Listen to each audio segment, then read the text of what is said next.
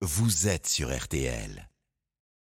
Pierre le cultivateur le samedi matin sur RTL. Bonjour Pierre. Bonjour Stéphane, bonjour à tous. On s'intéresse à la courgette, c'est l'un des légumes les plus simples au potager, mais il y a quand même des petites choses à, à savoir. Dites-nous tout.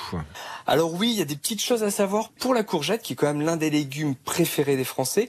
Donc la première chose, si vous n'avez pas réalisé vos semis, deux solutions s'offrent à vous. Bon, la première, c'est d'aller en jardinerie, sur un marché ou discuter avec un copain pour avoir un plan de courgette pour pouvoir ensuite rentrer chez soi et le planter. Pour le planter, encore une fois, on évite de casser la motte, on rentre chez soi et on va baigner la motte pendant 15-20 minutes dans le l'eau à température ambiante avant de la mettre en pleine terre. Contrairement à la tomate, on n'enfonce pas notre plant de courgette dans le sol, on le met à fleur de sol.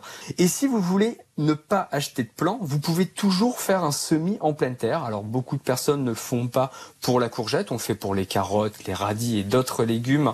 Mais on peut prendre nos graines de courgette et les mettre en pleine terre au potager en les espaçant d'un mètre, un mètre cinquante entre chaque plant. Et on va enfoncer notre graine d'un demi centimètre, pas plus. On n'oublie pas de bien tapoter la terre au-dessus pour que la terre soit au contact de la graine. On arrose et on patiente. Première astuce, on n'oublie pas de mettre une cloche horticole ou alors le dessus d'une bouteille. Le dessus d'une bouteille, c'est la partie avec le bouchon. Donc on va retirer ce bouchon et on place la cloche horticole au-dessus de notre plant. Donc, et ça va permettre de faire un effet de serre, d'avoir une meilleure humidité ambiante et vos plants vont grandir plus rapidement. Il y a différentes variétés de courgettes? Alors oui, il faut planter, comme je le disais, au minimum deux plants de courgettes. Alors il y a des variétés coureuses et non coureuses. Les variétés non coureuses vont former un buisson, donc ça prend un peu un mètre, un mètre vingt d'envergure. Et il y a des variétés coureuses, comme la courge, qui vont se développer et faire des dizaines de mètres de lianes pour récolter les courgettes. Donc si vous n'avez pas beaucoup de place, je vous conseille vraiment de cultiver une variété non coureuse. Et en variété, il y a la ronde de Nice, la verte de Milan ou la Gold Rush qui fait une courgette jaune avec une partie verte.